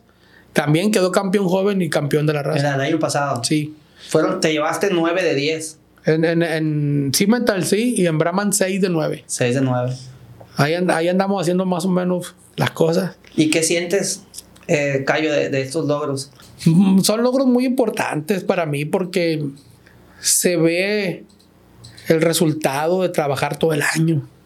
Todos los días al Todo- rancho. Todos los días voy al rancho. Todos los días voy. Tú vives allá en Costa Rica, no vives aquí. Yo vivo en Culiacán? Yo los únicos días que no voy al rancho es cuando me toca convivencia con mi hijo, porque tengo un hijo que vive en Mochis. Sí, sí, entonces sí, me lo visto. prestan los fines de semana y hay que estar con él y, y sí, no, no, no voy al rancho. Cuando es muy necesario nada más. Es que la- ya es que la plebadía de ahora no le gusta ir a los ranchos. Quieren nomás donde haya internet. Eh, Entonces, la tablet. un día me dijo mi hijo, papá, es que los niños no deben de trabajar. Y no Bueno, supe qué contestarle. Y eh, no, pues ya está bien, no te voy a llevar. Pero a veces le digo, oye, es que no tengo dinero para llevarte al cine, para comprarte este juguete. Vamos a, a trabajar un ratito. Vamos, pues. Apenas así. Ah, El Santi, mi hijo, cuando viene para acá, eh, a veces que no viene humor y me dice, no, trabajar no, trabajar no. Y a veces que, que yo estoy aquí editando X o Y y, y ahí lo siento, ahí donde estás tú, le presto la tablet o el teléfono. Y ahí se queda un rato, pues, pero tiene, va a cumplir cinco años, ya identifica bien. Sí, pero Oficina es trabajo. pues. Obviamente uno no los pone a trabajar, pero No, ellos, no, no, ellos pero es el piensan que sí. acompañamiento, Sí, pues. porque yo, yo tengo la ventaja con mi hijo de que como no vive aquí, Eh. pues eh, lo- me lo traigo para Culiacán y andamos de turistas, que en las plazas, que en los Sobra que parques, hacer, que el pues. cine, que en los restaurantes, sí, pues, pues le encanta andar conmigo. Acaba de ser su cumpleaños. Vi que le hiciste ¿Y viste que le regalé? el minuto en, en Lego, ¿va? Un minuto en la tienda Lego, que fue un minuto y medio. Fue un minuto y medio. se largó. Nada más que, no, los trabajadores están bien bravos. Un trabajador agarró una caja de la nave espacial de Star Wars, no sé cómo se llama. Ajá. ¿Cómo se llama? Algo de la muerte, ¿no? La estrella de la muerte. La estrella de la muerte, o sea, 20 mil pesos costaba. No manches, Lo bueno que mi hijo no lo peló, no le hizo caso. Si le hubiera gustado, Gato, ni modo. man. Yo le prometí el minuto, de, pero no le gustó. Como vio que no le gustó, agarró el casco, el- no, el escudo del Capitán América. Ajá. Y tampoco le gustó. También costaba 20 mil pesos. Un gato. Pero no, me salió más barato. No, pues Santi todavía no, no le entra tanto los legos. No, no, pues, está muy padre. El niño encantado fue el niño más feliz. Le grabé yo y le- también los de la tienda lo, lo grabaron porque sí, está chilo Sí, el regalo. un sí. regalo muy original. Sí, vi el, el, el video. Se lo recomiendo. Entonces, me decías eh, sobre lo que sientes de, de, Ah, de- te digo, de estos es, un- es una satisfacción muy grande que se vea el resultado de, un año de trabajo. Sí. Entonces, los premios es, es- es lo mejor, la mejor recompensa, ganar. Ah, hice bien las cosas, le gané a Fulanito, no estoy tan mal. Eh, voy a vender. eh, los banderines, económicamente, fíjate, qué bueno que me hagas esa pregunta porque mucha gente no, no, siempre me anda preguntando, oiga, ¿a ustedes qué les dan cuando ganan un campeonato? Nada. No, no les dan los acabales. Antes, An- antes, ya no. no. Dan un pedazo de tela, campeón joven, campeón adulto, campeón becerro, campeón de la raza, campeona vaquilla, campeón, campeón becerra, campeona ternera. Eh, físicamente es un pedazo de tela con un grabado. Sí, sí, sí, los he visto. Pero ¿de qué me sirve ese pedazo de tela? El estatus, el- el renombre de que llega la gente, oiga, ¿quién quedó campeón en tal raza? No, pues fulanito rancho. Y van a ver, y es el que le compran. Ok. Que si tú traes un billetito en la, en la bolsa, quieres lo mejor. Quieres lo mejor. Entonces, hay que comprar genética. No compren, no compren kilos de carne ni litros de leche. Compren genética. Eh, mucha gente se va con el precio, pues. Sí, Y- claro. o sea, con el- y tienen que hacer doble o triple gasto. Ese es el problema. Que los hacen gastar más. Con tal de vender, venden cosas eh, económicas y les sale contraproducente porque llegan los toros a sus ranchos y se, en lugar de avanzar su genética, se retrasan, se van para atrás. Entonces, Cayo, el, tu objetivo es colocar como a Rancho el, Co- el Cayo eh, a, a un nivel nacional, internacional, por su genética, por, por lo que se trabaja ahí. Quiere trascender, me imagino. Todo el mundo quiere trascender. Es lo que se busca al final de cuentas, ¿no? Dejar un legado, trascender, que la gente nos conozca. Mira, Rancho El Cayo, qué buenos sementales está produciendo, qué buena genética, qué buen ganado, que están haciendo bien las cosas, qué padre. Eh, y independientemente si nos compran o no, pues el reconocimiento, es- tú sabes. Ya que los dos somos fanáticos de, de Roberto Martínez. ¿Qué Para mí dice? es el mejor pod- podcast que hay. ¿No has oído en cuando habla de la pirámide de Maslow? Sí, Se sí. apasiona, ¿no? La autorrealización, viejo. ¿Cuá- ¿Cuántas veces lo, lo he planteado aquí? Rama? Eh, Yo creo que en, en cinco de, de, cuatro. de tres episodios. Entonces, el, el- el reconocimiento wow, es lo máximo, ¿no? Es, es la punta de la pirámide sí. de Maslow. Y, y lo demás viene solo, pues el éxito llega solo cuando estás haciendo bien las cosas. Hay que hacer las cosas siempre con calidad, atender bien a tus empleados, y atender bien siempre también a, a tus clientes potenciales. Fíjate, hablando de redes, muy seguido me mandan mensajes, oiga, ¿no tiene toros en venta? No, pues sí, me manda una foto. Ay, yo, no tengo ahorita, pero déjame llego al rancho y le tomo una foto. Ya le mando la foto. Ya no, ya no sabes de ellos. No sé de ellos, no así, sé. así es el internet. ¿O cuánto vale? Y ya luego uno le dice, pero es que porque quieren saber cuánto vale lo de ellos. Pa- porque lo quieren vender y quieren tener una referencia y quieren que creen que vale lo mismo el de él que el mío.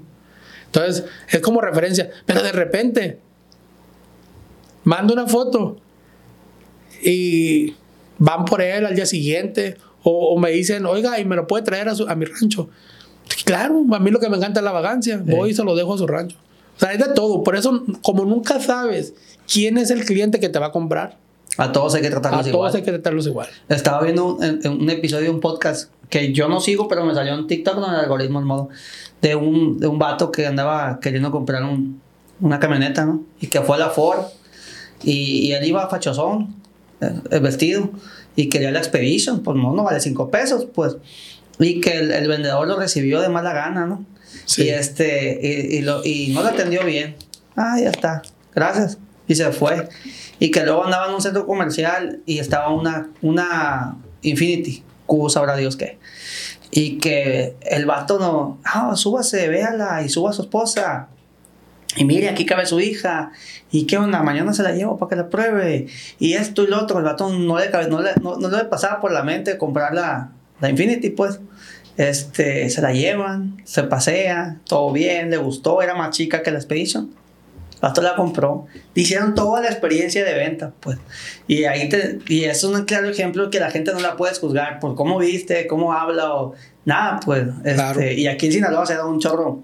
Aquí la gente, somos bien faroles, pues. Sí, pero se da uno tope con pared, Eh. porque no sabe quién te puede sorprender. Pues. Ya que también, hablando un poquito de, de podcast, ya que dicen que, que los que traen dinero pues no usan ni marcas. Sí. Siempre traen una playera negra o blanca, los tenis bien cochinos, y son los que traen billete, porque según no se estresan por qué ropa ponerse. Que te compran, si les gusta una playera, compran 20 iguales, un pan, igual 20 pantalones iguales. Yo, yo traigo un poquito ese rollo ahorita. Es que se supone que lo hacen las, gente, las mentes muy creativas porque les quita tiempo el definir qué se van a poner ese día, pues. Así es. Por eso eligen todo blanco, todo rojo, te perdón, todo negro, un, unos jeans y unos tenis blancos y se acabó, como Mark Zuckerberg. Sí. E- Este, eh, yo he estado comprando muchas camisas de esas que están de moda de, para el campo, pues.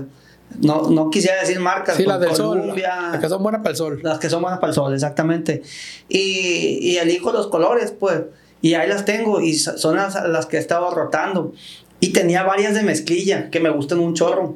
Pero me las dejé de poner porque me echaban carrilla. Que siempre traía la misma que. No, que ah, te- tengo un camarada, es un señor, Juan Pitín, es presidente de un molde de riego de Mavaria allá en Los Mochis, en Ahome, este, en la higuera de Zara- Zaragoza. Y él siempre trae camisas de mezclilla. El vato es bien a toda madre. O sea, que te, que te echen carrilla porque vistes como él. Es un honor, no es, no es una ofensa. Pero me echaban mucha carrilla, ya llegó el Juan Pitín, ya, ya llegó el Juan Pitín. y ya le, le paré un poquito, pues. Pero eh, tení- me agarró un tiempo usando varias camisas de, puras camisas de de mezclilla. mezclilla. Y ahorita traigo esas del, del sol, pues. Y, y, y es cierto, al final de cuentas, agar- agarres el closet y agarras la camisa y ya. Es que Y no la te define como de- persona, pues Exacto, lo que y usas. es tu ventaja de traer camisas con el logo. Tú ya elegiste esas camisas porque te gustan. Claro. Y la que agarres que traiga el logo del Rancho del Cayo, sabes que te va a gustar y te va a quedar bien, pues. Así es. Es una decisión menos en el día. Claro, claro, claro. En- en- Entonces, este, hablábamos de, de la necesidad de trascender. Esa es la idea tuya, Cayo. Trascender con el rancho, trascender como, como buen ganadero. Sí, así es, trascender, dejar un legado, posicionar el nombre Rancho El Cayo, seguir vendiendo, eh, mejorar la calidad genética de Sinaloa, que ahí, ahí la llevamos, ahí la llevamos Sí. poco a poco, pues hemos vendido ¿Tú mucho. crees que ha, mejorado la calidad genética en el estado? Sí, Porque se han hecho muchos esfuerzos, siento que a veces vamos, damos dos, tres pasos para adelante y de repente veo como mucha inestabilidad en el tema ganadero. Para no entrar en, en política. sí, sí, sin ¿no? entrar mucho, Ah, sin entrar mucho en detalle. Independientemente de, de la política, Hablando cada, de genética. cada día la gente se hace más consciente de la importancia de tener un buen cemental, de escoger un buen cemental. ¿Por qué? Porque hace la conversión kilos-peso. Ujú. Entonces, empiezan a... Compran por decir, mira, un ejemplo, nosotros, te digo, nos, yo vendo un becerro de 15 meses, 50, 60 mil pesos, está chiquito, 50, 60 mil pesos. Si ese becerro lo vendo para abasto, me dan unos 12 mil pesos. Más o, no, no me dan más de 12 mil pesos. Si No, lo vendo para el abasto, Sí. entonces yo lo vendo en 50, 60. Es para que más o menos veas la proporción. Por eso dices que vendes genética, Sí, pues. sí. Pero yo te, voy- te, te voy a garantizar de que te, te estoy vendiendo un, un cemental de mucha calidad y voy a responder por él. Si no- algo le pasa, yo, yo te lo cambio, te devuelvo el dinero, lo que sea. Toda la gente sabe dónde estamos, no me voy a esconder. Todo el mundo nos llega, nos, nos ubica. Por eso tenemos mucho éxito, porque atendemos a la gente siempre. Personalmente. Sí, personalmente vamos. eh, y, y si yo hay temas que no conocemos, pues me llevo un veterinario, algún, algún especialista y ver qué pasó. Pero a todo mundo se le resuelven los problemas. Eh, me gusta mucho a mí hablar de esto, ¿no? A mí me encanta es- aquí. Es obvio. Aquí, aquí pudiéramos durar muchas, Horas. muchas horas hablando de ganadería, ¿no? Entonces, te quiero decir más o menos así, ¿qué es lo que quiero hacer ahorita? Era la siguiente Era- pregunta. era- bueno, es la siguiente pregunta. Eh, ¿Qué sigue para el rancho del Cayo? Yo tengo dos sueños. Uno es hacer transferencia de embriones. Y número dos, meter la raza Brahman rojo. Me encanta el Brahman rojo. Anda muy de moda y es un ganado muy bueno. Pero da cuenta el Brahman blanco o gris, pero rojo. Y llama, la- sobresale mucho. Está, está muy bonito. Entonces se puede decir que Sinaloa estamos empezando a meter tecnología, hablando en ganadería, ¿no? Sí, claro.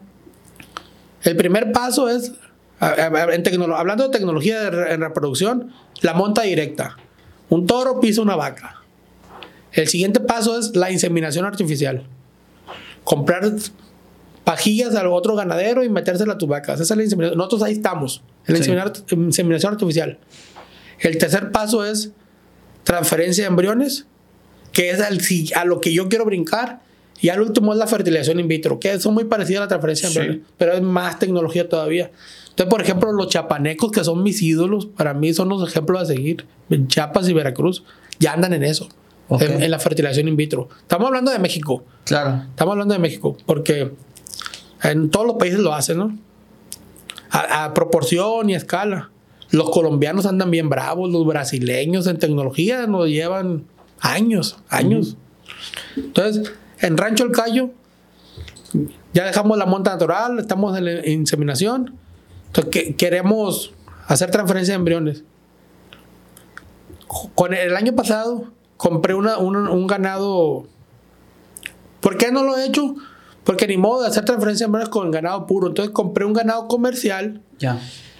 para a, a esas agarrarlas de, de envase o de nod- madre nodriza, se le Sí, puede sí, decir. sí. Nada más que estaban muy chiquitas. Entonces yo no sabía cuál me iba a salir y cuál no. Entonces lo que hicimos fue que las inseminamos todas. Ahorita todas esas que compré el año pasado están por parir. Órale. Algunas ya están pariendo. Ya cuando terminen de parir, eran 10. Ya que terminen de parir esas 10, entonces ya vamos a hacer un programa para hacer fertilización, para hacer transferencia de embriones. Quiero comprar embriones de otro estado y ma- metérselo a, esa- a esas vacas criollas. Sí, sí, sí. Entonces ya el producto ya van a ser Brahman rojo. Ya más o menos he visto dos ranchos. Nada más que... Y no sale tan caro. Un rancho me dice que me vende embriones ya hechos. El toro que yo escoja, la vaca que yo escoja, en mil dólares. Ok. El embrión. Otro rancho, que es el que más me gustó, me, me dice que me venden en 32 mil pesos vaca preñada. Ok. Entonces, vamos a suponer que yo tengo esas 10 como receptoras. Si nada más se preñan 5, yo nada más le pagaría 5. Sí, sí, sí. Si se preñan las 10, le voy a pagar las 10. Si se preña una, nomás le voy a pagar una. Es el mismo trabajo, pero ellos me están garantizando preñeces. Yo pagaría una preñez. Entonces, ¿qué prefieres pagar? ¿32 mil pesos por una vaca preñada o mil dólares por un embrión que no sabes si va a pegar o no? No, pues la, la que lleva la. Mejor la, seguridad, garantía. un poquito más caro, pero es la garantía. Entonces, ah, no, me apasiona mucho estos temas, me gusta mucho hablar y me encanta el, el Brahman rojo. A ver qué bonito están. ¿Has re- ¿A qué partes del país has recorrido o, a- o en qué partes del estado has ido a, a ver Brahma Rojo? El Brahman rojo, aquí son pocos los ganaderos que lo tienen. Ujú. Aquí nada más tiene como creadores de razas puras, está Ramón Velázquez, hermano Ah, de cuate. cuate Velázquez. Más que no sé si el Brahman lo tengan aquí o, O allá en Nuevo León. o Nuevo León, donde son tan más fuertes ellos. Sí. Eh, un vecino mío ahí también ya tiene Brahman rojo, que es, ah, me gusta mucho pasar por ahí porque casi me vuelvo loco cuando, cuando veo el ganado. Eh, el doctor Dávila, no sé si lo conozcas también, de biotecnología también tiene. Eh, son, pues, es, es poco, es poco. Entonces, está es, es el ganado más caro ahorita. Ok. Mira, ah, la feria, en la feria pasada en Guadalajara, en las fiestas de octubre, fui, fui a, a ver el ganado y a traerme un toro que compré. Llegamos a, a los stands a preguntar, oiga, ¿cuánto vale este becerro? ¿Cuál? No, pues este. Mira, aquí tenemos, en el rancho tenemos, este, si, si el toro ya fue a la feria, vale 300 mil pesos. Y si es de potero, 150 mil pesos. O sea, un becerro Brahman rojo. También caros. Ahorita es lo más caro. Y, y- y yo no lo quiero por caro, porque me gustan. Me gustan mucho. Tam- eh, no sé, me apasiona mucho. Y quiero cumplir ese sueño. Transferencia de embriones y meter Brahman rojo. Entonces ya tendría Brahman gris, Brahman rojo, Simmental y Simbra. Entonces, a ver, a ver, a ver, a ver, a ver qué se me hace primero. Cayo, tuvieron esta, esta reunión ya, pues la primera, ¿no? Previa a la, a la feria ganadera, según yo se da entre el, del 15 de noviembre al 3 de diciembre, más o menos, ¿no? 15 y 16 de noviembre. ¿Qué, qué, qué va a presentar Rancho del Cayo este año? Mira, la, la feria ganadera todos los años, por tradición, son los últimos dos fines de semana de noviembre y el primer fin de semana de diciembre. Sí, señor. Entonces, si nos vamos al calendario, empezaría el jueves 16 Ah, mira, estaba bien. y domi- domingo 3, pero todavía no es oficial. Todavía en la- en la- el miércoles acaba de hacer la junta previa para ver quién participa, con qué razas, quiénes van, hay novedades. va mucha gente nueva, hay gente que cambió de raza Sí. y ahora van a llevar otra raza. Entonces viene una feria muy interesante. Se espera que sea una feria muy bonita, que participe toda la familia. Vienen cosas nuevas. ¿sabes? Nomás que no soy el indicado para, para, No, pues- para dar los detalles, ¿no? Tiene No me- que venir el dirigente de la Unión tiene que venir aquí no- el, el ingeniero Mario Noé Camacho, si no yo lo traigo. Sí, sí, sí, sí, sí. Yo, yo, me, yo me comprometo a traerlo. Mira, Rancho El Cayo ya nos estamos empezando a preparar. En sí, todavía no hacemos la selección. Como te dije hace rato, nosotros seleccionamos 30 animales. De esos 30 después traemos 24. Entonces ya cuando se va acabando agosto, ya para empezar septiembre es cuando ya los separamos y les empezamos a dar el- tratos y comida especial para que seguir arremangando con los premios porque queremos volver a triunfar. Va, venimos, no, tenemos que defender nuestro, nuestro campeonato. El nuestro- trono, pues. Tenemos que defender el trono. Entonces tú sabes que siempre el uno es el que quieren vencer. Pues. Entonces la Claro. gente se, se preocupa para, para destronar al, primer lugar. Y no nos vamos a dejar. Dejados nunca hemos sido. Entonces va- vamos a, a empezar con las dietas. Bueno, lo primero que hacemos es darles un trabajo de vacunación, desparasitar, vitaminas, que para enfermedades, todo eso, ¿no? Entonces, para que empiecen a hacerle más provecho al alimento. Sí. Hay que empezar a hacer las dietas que nosotros mismos las hacemos, no las compramos. Hay que moler maíz, como ya les dije ahorita, salvado, soya, melaza, eh, minerales.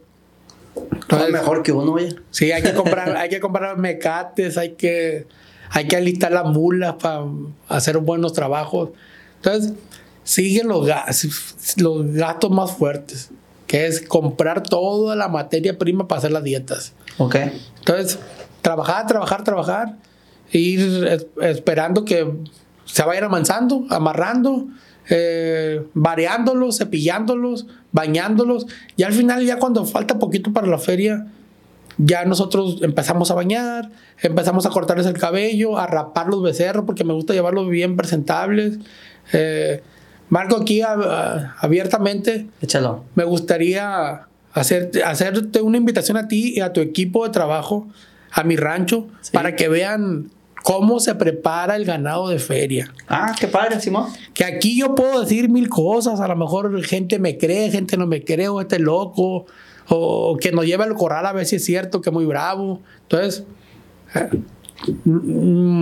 ya cuando falte un poco para la feria, ya cuando el ganado esté un poquito más mansito, yo te voy a avisar, oye, ¿qué rollo? Sí, ¿Te- claro te- que sí. ¿Te jalas a grabar aquí, sí o no? Ya. No, no, no, dalo por hecho. Y por que, y hecho. que se ofrece el marco y que, ay, no, porque voy a ensuciar los tenis, que me salga con eso. No, yo uso botas, fíjate. Pero, ¿sabes? Es que, mira, yo te voy a decir una cosa y es algo muy personal. Yo, estaba, yo me sentía, yo me autodesterré de la feria ganadera. Yo, ¿Por qué? en- porque yo estuve con Daniel Osuna. Sí. Eh, en paz descanse. Fue un buen jefe, ¿no? La verdad, fue un buen jefe. Yo me encargué de la, de la publicidad, del marketing de la feria ganadera el 17 y el 18. Eh, llega ¿no? el presidente que le, que le sucedió a Daniel Osuna. Este, no hay clic, ahí nos vemos. Y, este, y dejé de ir. Dejé de ir a la feria. Dije, esta feria, eh, uno se encariña hasta con los eventos y con la gente, pues. Dije, esta feria no es mía ya.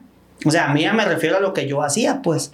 Entonces yo me hice un lado y, y dejé que los que llegaron hicieran lo que tenían que hacer, cambiaron el logo, esto y lo otro, un logo que costó, costó dinero porque se pagó. Este, hicieron un concurso, yo no estuve de acuerdo con muchos cambios y por esa razón dije yo no voy a ser parte de la feria ganadera.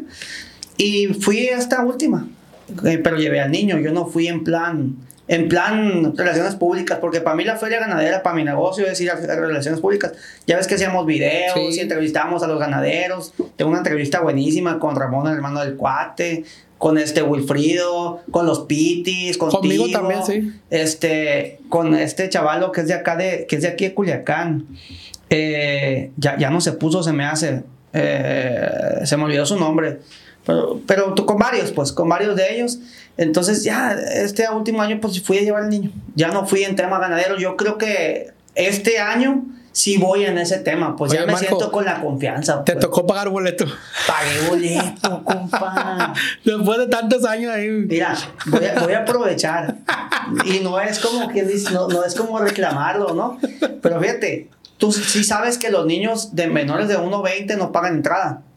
Hay un Sí, torito sí. en la entrada, Ajá. por las dos entradas, y, y los niños no pagan, de menores de 1.20 no pagan entrada. ¿Sabes quién puso esa, esa, Esa esa regla. regla? ¿Tú la pusiste? Sí, yo la propuse en la mesa de los, de los que éramos organizadores y les dije, porque la gente se queja, pues con justa razón, que la entrada es cara. Digo, hacer la Sí. feria ganadera es caro, Es ¿no? caro. Cuesta dinero. Entonces, este, dije yo, vamos a darles algo a las familias. Los niños de, uno, de menores de 1,20, eh, los niños menores de, uno, de, un, de un metro 20 son niños de 10 años más o menos para abajo, según recuerdo, ¿no? Entonces ahí se decidió, me lo aprobaron. Llegó Urquijo, la dejó la regla, llegó el cuate, llegó el cuate, dejó la regla. Este, sí, porque le tocó uno al cuate, no le tocó al cuate, Al cuate no a Urquijo.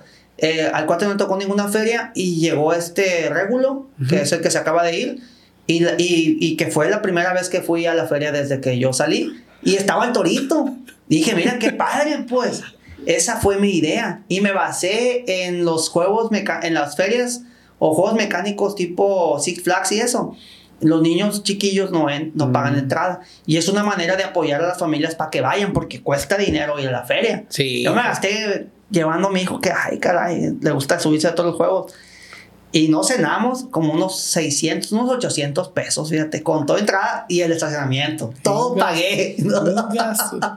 Y no estaba acostumbrado a pagar la entrada ni el estacionamiento. Pues. No, pues si trabajas ahí hasta vales de comida y, Sí, y hay- boleto para los juegos. De- todo. la verdad que cuando trabajaba en la feria era desayunar, comer y cenar. Ahí. Y no era por golletero. Era porque tenías No. tantas cosas que hacer adentro. Por la atención que requiere el trabajo. La verdad que es un trabajo 24/7, desde más o menos un mes antes. Es un trabajar. Muy, muy fregón, aprendí mucho de ganado. Este, me gustó mucho, pero vale mucho la pena. Entonces, este, la feria ganadera para mí es como, no, es de los ganaderos, pero también es de los culichis. pues. Claro, es, algo muy de que todos. representa. Yo, yo me acuerdo cuando estaba más morro que antes de que nos dedicáramos a esto, yo tenía muchos amigos o amigas que, ay, que ya viene la feria, que voy a ahorrar por unas botas, que voy a ahorrar por Ah, un el sombrero, sombrero. o me voy a pintar el cabello, voy a poner Las para la feria. Y yo, "Eh, está, está loca, está loco este. Y ya cuando uno es parte del evento, no, hombre, pues yo hasta me pongo a dieta, voy al gimnasio, trato de verme bien, sí, sí. Yo el, el ganado lo pongo en engorda y yo me pongo a dieta. Está bien, así tiene que ser, Cayo. Oye, no sé si quieres platicarnos algo más ya para despedir este treceavo episodio de Semillero. Ya estamos, Irán, por cerrar la, la temporada, la primera. Dijimos que a los 15 es la primera temporada. Marco, pues muchas gracias por la invitación, muchas felicidades por este espacio que nos das a los productores, ya sea agricultores, ganaderos. Me imagino que pescado, pesca también. ¿o Que todavía es la idea, es la idea. ok. Entonces ahí vamos empezando y, y te digo, es un honor para mí eh, inaugurar esta sección de ganadería. Sí, señor. Cuando se te ofrezca otra vez invitarme aquí. Es más, pues ya te invito yo a, a mi rancho, ya te invité a mi rancho, ya dijiste que sí. Sí, sí, sí. Me gustaría también, si se puede y la gente lo quiere, volver a venir en la feria o después de la feria a ver cómo nos fue, a ver si ganamos y perdimos, qué me faltó, qué fallé. Entonces, ta- estaría padre un, un, un pre y un después. Sí, sí, sí, sí, no sé, ya me estoy invitando solo. No, no, no, el espacio está es que abierto, me encanta el mitote, plebes. El espacio está abierto. Bien. Yo, pues tú ya me conoces de muchos años. También, pues ahí nos tenemos en las redes. Yo subo muchas ¿Dónde te pueden encontrar, Cayo, a quien le interese este, Yo, te- yo- yo tengo, bueno, mi Facebook es Cayo Hernández, pero subo pura memes. Si quieren agarrar cura, ahí váyanse. Subo muchos videos de la inalcanzable, subo videos de comida, subo, subo videos de ganado también, cosas que andan de moda aquí en Culiacán. Eh, tengo TikTok de trabajo que es Rancho El Cayo.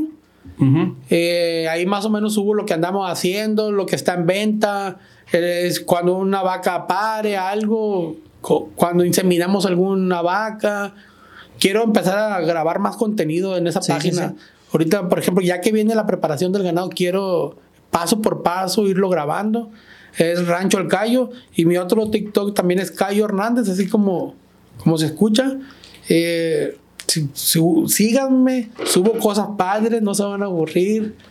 Ahí estamos a la orden para lo que se ofrezca. Si quieren un buen cemental, una buena recomendación de película, de, de comida, de tacos, de carreta, lo que sea, lo que sea, estamos para servirle a la gente. Oye, a ver también qué día toca ir a los mariscos de allá de Costa Rica, que es que bueno se ve, la neta. Ahí en Costa Rica, pero ¿cuál dices tú? Uno que subías unos cayones de hacha. Ah, no, pero no es en Costa Rica, es, es marisco del Chiquilín. Aquí en Culiacán. Sí, es en Culiacán, por, por la revolución. Ah, aquí cerca. Enfrente de los autos delgados por ahí. Aquí cerquita. Sí, está cerquita. Mira, yo afamo, yo afamo mucho los mariscos chiquilín, afamo mucho los tacos del cuate y afamo mucho el pan del tío Nacho. Entonces, yo, yo presumo que tengo una en la taquería del cuate hay un taco con mi nombre. Ah, sí. Eso sí lo presumo, donde sea lo presumo. ¿Dónde son los tacos de eso? Allá para Terranova, sector aeropuerto. Ya. Taco estilo callo con el cuate. No, hombre, también pasadito de lanza. Cuando guste nos invitamos. Ya está, mi callo. Pues muchas gracias por, yo, yo ah, cuando vino el doctor Quintero Benítez, le dije que él era el padrino del tema agronómico aquí en el, en el, en el podcast de, Semillero, ¿no? Este, ahora que vienes tú como ganadero, pues tú eres el padrino del tema ganadero aquí del podcast Semillero. Hay que pistear, ¿no? No, no tomo, no tomo. Están las botellas detrás. Bueno, pues muchas gracias, Cayo. Este, saludos a tu familia. Me tocó conocer a, a, tu señora madre. Entonces, este, tienes unas hermanas también, ¿no? Sí, sí, es que nos veíamos mucho en los eventos de la NUR, de los molos de riego, ahí mismo en la feria.